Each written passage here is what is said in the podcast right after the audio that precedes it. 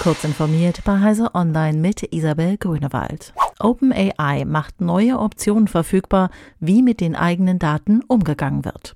Zum einen kann die Chat-Historie ausgeschaltet werden, zum anderen können Nutzende dadurch entscheiden, welche Konversationen zurück ins Training des Sprachmodells fließen.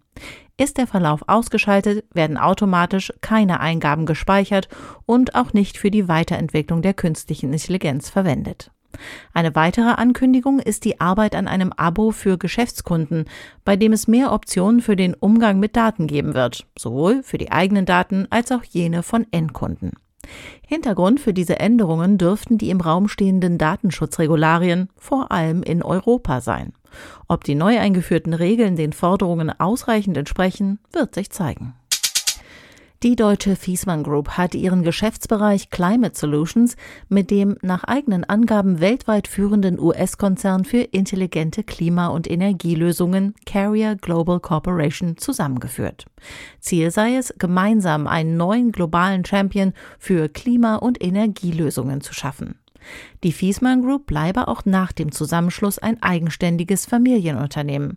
Dazu haben sich beide Partner auf langfristige Garantien geeinigt. So sollen für einen Zeitraum von drei Jahren betriebsbedingte Kündigungen ausgeschlossen sein. Die wichtigsten Produktions-, Forschungs- und Entwicklungsstandorte sollen fünf Jahre, der Hauptsitz in Allendorf zehn Jahre Bestand behalten. Die Zahl der global verkauften Elektroautos hat in den vergangenen Jahren stark zugenommen. 2020 hatten weltweit vier Prozent aller Neuwagen einen E-Antrieb. 2022 waren es 14 Prozent. In diesem Jahr, so prognostiziert es die Internationale Energieagentur IEA, könnte der Anteil auf rund 18 Prozent steigen. Elektrofahrzeuge seien eine der treibenden Kräfte in der neuen globalen Energiewirtschaft, die sich rasch herausbilde, so die IEA.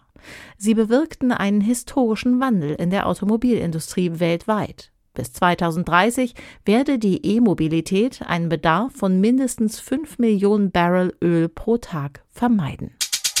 Das Verkaufsportal eBay Kleinanzeigen ändert zum 16. Mai seinen Namen. Das eBay fällt weg.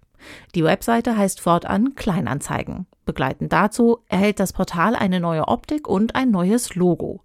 Die URL ändert sich in kleinanzeigen.de. Wer die bisherige Internetadresse aufruft, wird aber noch einige Jahre auf das neue Ziel umgeleitet. Angekündigt war die Umbenennung schon länger. Hintergrund ist die Übernahme durch den norwegischen Online-Marktplatz Ade Winter.